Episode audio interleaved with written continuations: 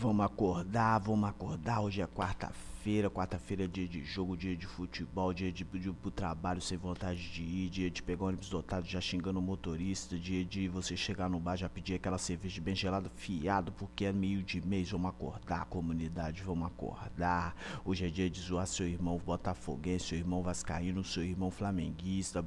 Tá ligado que Fluminense não tem na quebrada, vamos acordar. Hoje é dia de papo de perifa, tá ligado? Vamos trabalhar hoje com vontade, porque mais tarde a gelada já tá gelando lá naquele boteco preferido de sua comunidade com muita qualidade. Vamos acordar, favela.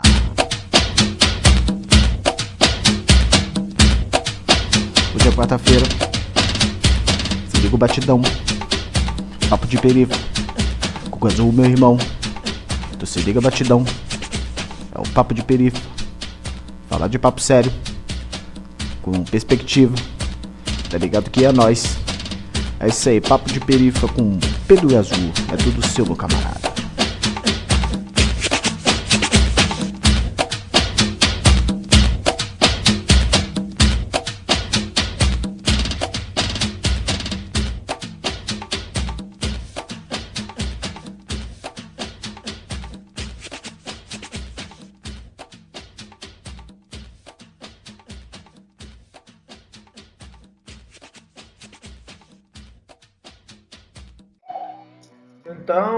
Como é que é o meu sentimento com, com, a, com a atual realidade em que estamos vivendo? É de, é de densa frustração, porque apostamos em, em outras alternativas.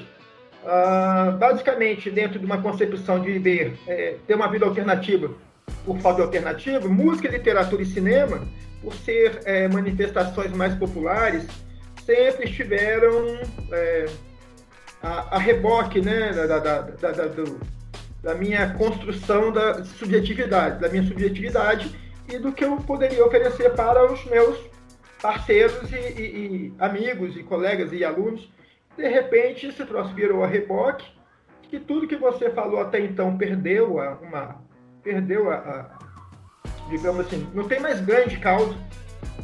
Hoje, qualquer, qualquer, né, qualquer influencer, qualquer gente ridícula, digamos assim, de, de medíocre, no sentido de mediocridade, todos, de certa maneira, são medíocres porque somos, somos medianos.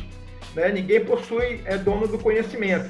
Mas, de certa maneira, uh, cada um apostou em determinadas especialidades para poder falar melhor a respeito disso. Hoje todo mundo dando piruada de tudo, de, todo, de qualquer maneira, de maneira enviesada, num negacionismo uh, infrutífero, infrutífero para quem aposta na liberdade, né? frutífero para os, os oportunistas de plantão, e, e, leva a reboque né, todas uh, gerações e gerações de, de, de, de gente que você conviveu durante muito tempo e confiou nessas pessoas, até como, como parceiros, né? E de repente elas, elas estão atirando no seu próprio pé, no nosso pé e no pé da nossa prole. Aí fica muito difícil realmente. Capturou a mensagem? Entendi. Escuta, eu sou a hora do recreio aqui, então eu me dou o direito de fazer umas perguntas que é, são mais livres e tal, porque eu preciso lhe usar. É, você, você se declarou um amante das causas perdidas aí, né? No começo. O que tem sido seu moinho aí de vento nessa pandemia? Pois é, o moinho de vento é o isolamento, né? Como todo, porque eu sempre fui ruaceiro. Né? É. Sempre gostei, de, sempre gostei de, de, de gente, de mundo, de, de, de, contato. E de repente, o único contato que nós temos é o, é o virtual, é o da câmera, é, é que é, é, acaba sendo como tábua de salvação bastante útil. Mas, é, diga-se de passagem, né? O, o, o da, daria meu, meu, meu mundo por uma birosca, né?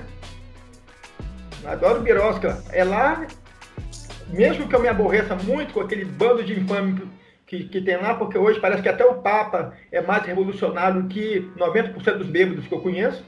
né? Uh, mas mesmo assim é um termômetro para você ver em que tipo de sociedade você está vivendo, porque ali você encontra de tudo.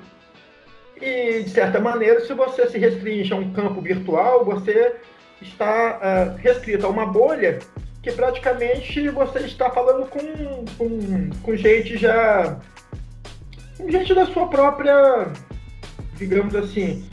Hum, os convertidos, né? Pessoas que já, você, já, já te assimilam com certa facilidade e, e vice-versa. Mas o termômetro mesmo é o mundo. Sobretudo os bares da vida. É uma perca, um, bar fechado é uma perca, né? Nossa, não tem nem. Gente, aí eu choro. É um amigo que morre, né? né? Assim, é, é, o, como é que é? O, a liturgia, né? Nossa liturgia era essa, né? Não. Eu queria saber o, como é que Bukowski sobreviveria? sobreviveria? Bukowski já tinha pulado da janela. Porque, ou então, uh, a maneira de Bukowski, né? Ele estaria na roleta russa. Uh, ele ia dar os pulos dele. Porque, de certa maneira, é, diga-se de passagem, uh, há uns 20 anos atrás, essa, é, é, assim, eu era indomável. E, assim, hoje com prole, aí eu repenso tudo isso. Né? E casado, mas assim, a maneira de Bukowski também estaria na roleta russa. Estaria por tudo ou nada, porque, uh, como disse anteriormente, expectativa na moeda rara no nosso meio. Então, uh, era viver intensamente, né? A maneira dos beatniks lá, né? Ultra românticos viver intensamente, viver 50 em 10. E aí a pandemia seria uma mera conjuntura, não, seria, não teria objeção nenhuma para continuar nas, nas loucuras. Mas aí hoje, com, com uma prole, tudo que você faz, você acaba pulverizando nas pessoas que estão ao seu redor. Não é só mais a minha família, né? Agora eu tenho uma família também. Esposa e filho, e aí não dá mais. Agora o, o, pensar é o conjunto da obra. Né? Mas, assim, a Labukovsky, a pandemia, a pandemia e o pandemônio. Aí era o casamento perfeito. O áudio, o áudio falhou. Vamos lembrar duas boazinhas que o Bukowski era 7 não era nada daquilo. Será? Eu li, eu li pouco é, Bukowski, mas assim, até o, o 171, de certa maneira, ele. Ele é ambíguo, né? Assim, é, claro, ele, ele, a literatura o preservava, porque ao mesmo tempo que você quer escrever, uh, você acaba se restringindo. Você tem um tempo dedicado à, à sua prática. E ele escreveu muito. Então acredito que ele tenha lidado com certa maneira, assim, a literatura ele preservou de algumas coisas que deu esse caráter no 7.1, né? Uh, então, assim, ele, e ele também está, ele não está no ápice do movimento beatnik, ele já está é, mais ou menos na parte desgastada do beatnik. Então, aquele ultra-romantismo e os anteriores é, né, de, de, tudo ou nada, uh, sexo, droga, droga, droga, sexo, rock and roll, é, já estava, já tava, de certa maneira, em, em decadência. Né? Eu, a gente vê isso um pouco de, posterior quando lê o Pedro Juan Gutierrez, que também, diante do panorama da Revolução Cubana, em que ele ficou muito frustrado com, a, com, que o, a, com as perseguições feitas pelo, pelo governo é, de Fidel Castro, então lá no Trilogia de Havana, que foi o livro que primeiramente eu li, é, ele demonstra um, um, um, um sensíveis extremo. E também vai para tudo ou nada. Mas também já, já é uma fase de transição. Né? Hoje, a minha geração mesmo, que é pós, pós uh, já viu uma transformação nessas, esses, nessas metas, porque uh, hoje praticamente eu já tenho colegas que são doutores com 30 anos de idade. No tempo isso era inconcebível, assim, você, você fazer disso o, o boa parte das pessoas estudavam por a, a, a adquirir qualquer tipo de cultura seria é, é por diversão, é, entretenimento, assim, não, não, não, tinha uma especificidade de, de colecionar títulos, como hoje tem. E aí, de certa maneira, isso já, já desapareceu. E aí a pandemia vem para consolidar esse tipo de, de reclusão, né? Esse, essa, essa busca por uma por uma autonomia, né, o, o universo dentro de um currículo Lattes. Que aí, para você ter esse tipo de coisa, você já, você já abandonou o mundo há muito tempo. Você não tem mais o mundo para os mundanos. Né? Os mundanos já estão meio dedicados às causas uh, acadêmicas. Então, de certa maneira, um povo que já vivia recluso dentro desse, desse, desse universo de ler, escrever e intensivamente, sente, sente não, não que não sinta o impacto, mas sente menos. Um povo que tinha, um grupo que tinha especificamente o não dentro, mas o fora, como sua mediação permanente, né? sobretudo a boemia, que basicamente é um termo até em desuso, né? não, não, não sente mais tanto. Então, e aí o mundo pós-pandêmico possivelmente seja um mundo ainda mais recluso, mas aí não é, é diferente, né? Não estou falando que isso será fácil, porque aí não é por opção. Pessoas se tornam hiperacadêmicos por opção.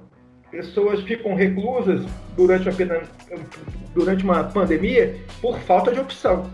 Então, claro que há o desgaste físico e psicológico. Né? Não, sejamos é, levianos a ponto de achar que isso vai ser assimilado facilmente pela humanidade. Não vai não. Uma coisa é você faz, uma coisa é você ser recluso por opção, uma coisa é você ser recluso por obrigação.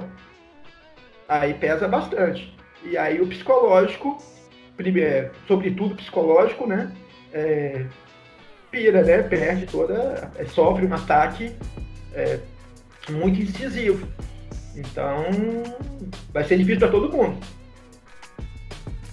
É, resguardando as proporções, obviamente.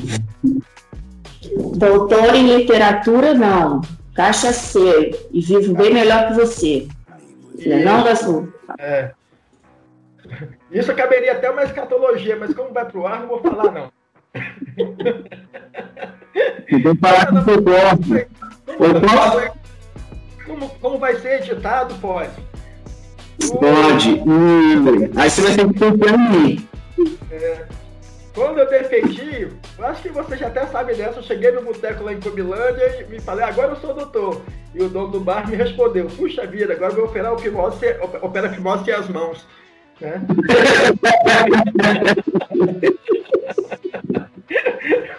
então é, é esse, é esse o ganho do mundo, né? É isso a academia não te dá, não. Não te dá. É a melhor coisa que eu escutei pós-doutorado. A academia não ensina isso. Né? A academia não ensina isso, não. A literatura até que ensina. É, mas você, como acadêmico, você não pode ser o. o, o, o é é? Você não pode confundir o, o pesquisador com o fruto da sua pesquisa, né? É, eu lembro muito bem, e esse foi um problema muito sério na, no meu mestrado, porque eu personifiquei o Pedro Juan Gutierrez. Então eu escrevia muito pouco, né? E vivia na esbórnia boa parte do tempo, porque automaticamente baixou um Pedro Juan Gutierrez no Pedro Gazu, ele ficou Pedro Gazu Gutierrez e o troço, o pau quebrou. E com seis meses para entregar, em vez de eu conseguir uma em vez de eu conseguir entregar o trabalho, eu consegui pôr uma, uma, uma, uma pancreatite, né? Uma, uma prima rica da cirrose. Porque, porque, né? E aí, quando internado, a médica da doutora pergunta, como é que você conseguiu ao, ao, isso aos 33 anos? Eu falei, né, de maneira muito preparada, né? Essa é fácil, só você levantar o dedo e você gastou, traz uma. Aí, pronto. Aí levei logo o esporro da médica, da família, de todo mundo, para ficar, que se ficasse calado seria um ganho. Mas é isso. Aí depois que eu fui, ah, depois é, que, que eu fui construindo a ideia de que você não, não é bom negócio você misturar o seu objeto de pesquisa com né, o ser empírico que você é, sobretudo se você for estudar literatura ah, de periferia, literatura voltada à, à margem, que está à margem da sociedade, porque você pode é, incorporar aquilo ali e, de certa maneira, o, o, o ganho ah, não é bom porque ali o personagem é distinto e aqui é de sangue. E aí o troço, uh, as consequências são. Né, você tem que estar preparado para as consequências. Né? É interessante que, que, que pensemos é, nesse tipo de. de, de uma, uma, um certo distanciamento estético da coisa, né? E particularmente sempre na música, no cinema e na literatura, eu sempre optei por autores né, uh, alternativos, né? E de certa maneira que a gente chamava de underground, agora grude, né? Um termo mais em português mais cabível. E aí dói, porque se você partir para se você tentar virar um personagem, né, o personagem quase sempre morre no final. A gente também, mas a gente pode tentar adiar isso um pouco mais. Né? No personagem, é, isso é notório, que a, a sua autodestruição gera até um certo uh, fascínio, né? mas esse fascínio ele pode ser é, perigoso. A palavra fascínio é até interessante, né? porque o fascínio ele tem um, um, uma correlação sonora, né? fascínio e fasci, fascista, né? Porque se onde você vê muito brilho, onde você aposta muita coisa, e acaba se anulando por aquilo ali, você acaba beirando o fanatismo. Então você não pode ser um leitor fanático a ponto de ah, você, em vez de adotar o, o, o, personagem, você incorporar o personagem. Né? Eu lembro muito bem que ah, eu, tive, eu, tive, eu tive alunos orientando que queriam ser o cobrador do Rubem Fonseca. Eu falei, não, você tem que criar um distanciamento estético, porque o cobrador do Rubem Fonseca, ele é uma alegoria do fascismo. Ele é umbigo, ele é, ele é o censor, ele condena e ele ah, praticamente é, extermina. Né? Aquilo ali é uma alegoria das facetas da nossa sociedade. Então, assim, não confundir uma coisa com outra. Mas é difícil. Isso é, depois, com os 50 anos é fácil você ter esse discernimento. Mas até, até os 30 é, era realmente muito difícil. Aí o, o, o, clima, né? A passagem do, da pancreatite aos 33 anos. A idade de Cristo quando morreu. Até isso eu tenho a meu favor.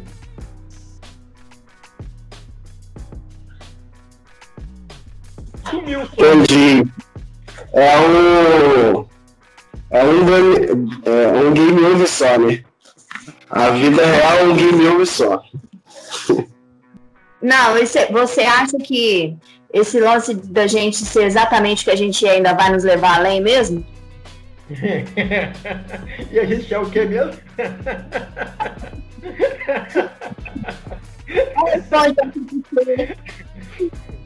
é, o, o que, que a gente passa a vida inteira, né, para descobrir que, o, que, o que nós somos, né?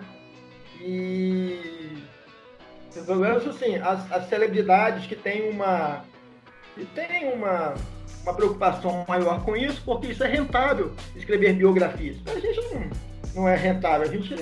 Nós, nós adquirimos si mesmo uma dimensão camaleônica e sabemos né, que exercemos diversos, diversos papéis sociais, e uns melhores, outros piores, né? Mas como isso também não é rentável, ninguém vai querer saber da gente, né? Mas assim, uma, que seria uma biografia não autorizada, né?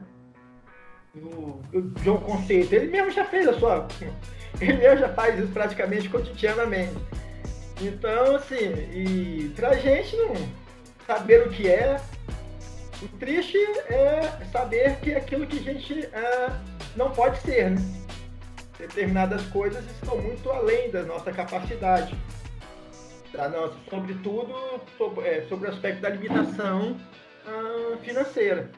Né? De, de viver de, de, a, a reboque a, a margem de uma sociedade é, capitalista. Então, assim, hum, a gente lida muito se não é o que a gente é, o que a gente pode ser. E aí o resto é especulação. Azul, eu vi uma, uma matéria, uma entrevista com o Sérgio Fonseca aqui, que morreu esse ano, e ele estava falando que escrever é a obra mais barata que tem, a obra mais barata que existe. Você concorda? Todo mundo pode escrever? Sérgio. Não, Sérgio Santana. Isso. É, porque também, curiosamente, morreu o Rubem Fonseca. Que eles, é, morreu muito, é, muito, muito esse ano. É, que, que, que, são dois contistas de peso. Né? Uhum. Mas aí o, essas alegorias que os. essas frases de efeito que os escritores utilizam. É, são meras são alegorias, né? Escrever é como é que é? Escrever é o que mais barato? É a obra mais barata que tem. Você pega e ele falou que para pintar você precisa é, adquirir um certo conhecimento. Para outra também. Escrever não, você pega e escreve. Numa entrevista que eu vi, assim que ele morreu, aí reprisaram um monte de coisa dele é, nesse aspecto que o investimento, digamos, não, é, não venha a ser mais barato, porque de certa maneira você precisa, não, não é tão fácil assim, porque você precisa de letramento, né?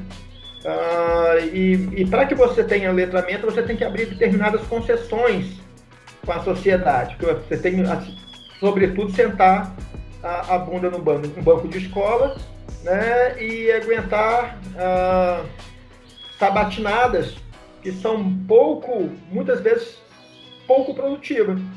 Pouco, né? Produtivas para a gente. E no final das contas, não sei se é o mais barato, porque nem todo mundo que passa por alfabetização e letramento se torna escritor. E mesmo esses que se tornam escritores, nem todos são competentes no que fazem. Então, o que é que ele chama? É, se tornou Talvez, olhando pelo ponto de vista que ele realmente se tornou um, um escritor é, de reconhecimento em vida, e ele pode até, digamos assim, dar uma, um, esse ar é, um tanto quanto nonsense, o, gratuito, a, a causa. Mas eu não sei não, porque de certa maneira as concessões foram abertas, né?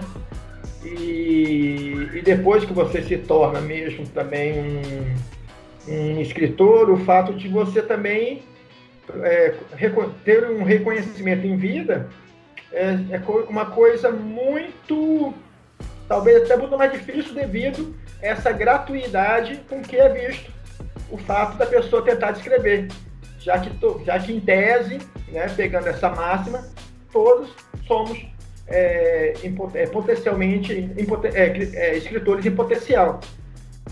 Mas essa a máxima ela acaba sendo tendo uma mão dupla, porque também a, a gratuidade é, é que, que, nos tira o reconhecimento, o que dificulta o reconhecimento de uh, sermos uh, considerados escritores em vida. Né? Digo isso porque, basicamente, são pouquíssimos no Brasil uh, os escritores que conseguem viver da sua produção literária, ou científica que seja. Né? Costumeiramente tem que, tem que dividir, tem que ter uma vida dupla. É professor, jornalista uh, advogado, é, professor, escritor, jornalista, escritor, advogado, escritor, professor, escritor, médico, escritor, qualquer outra coisa. Mas escritor, escritor, daquele que pode bater no, no peito, né? A maneira de um Veríssimo, Santana, Fonseca, Trevisan, até o Paulo Coelho, né? Embora não, não esteja numa seara diferente da, da que eu costume, é, daquela que eu costume apreciar, mas, mas são pouquíssimos. E aí essa gratuidade ela se torna perigosa. É isso aí, isso aí, galera. O papo de perifa, na verdade, fala muito de literatura, é literatura periférica, né, velho? É o manifesto, né, da sociedade ali que vive à margem da sobrevivência, que tenta ganhar ali a, a, a, a, o nome, né? A literatura periférica, ela por si só ela já incomoda, incomoda inclusive aqueles que se colocam como marginais, tá ligado? O ser periférico é diferente de ser marginal dentro da literatura. E vou trocar mais essa ideia com, com o Gazu na próxima quarta-feira certo? Conto com vocês aí. Qualquer coisa pode mandar um e-mail para mim, John almeida72@gmail.com. Compartilhe o papo de perifa lá no Instagram, me marque, porra, eu fico muito agradecido e vamos tentar fazer esse papo de perifa chegar ao máximo de pessoas possível, principalmente pessoas de comunidade, certo? É isso. É, vou também trocar ideia com outras pessoas também que eu acho de muita relevância, pessoas que eu admiro, pessoas que estão perto e que talvez eu gostaria que estivessem perto e por aí vai. Valeu, boa quarta, é nóis.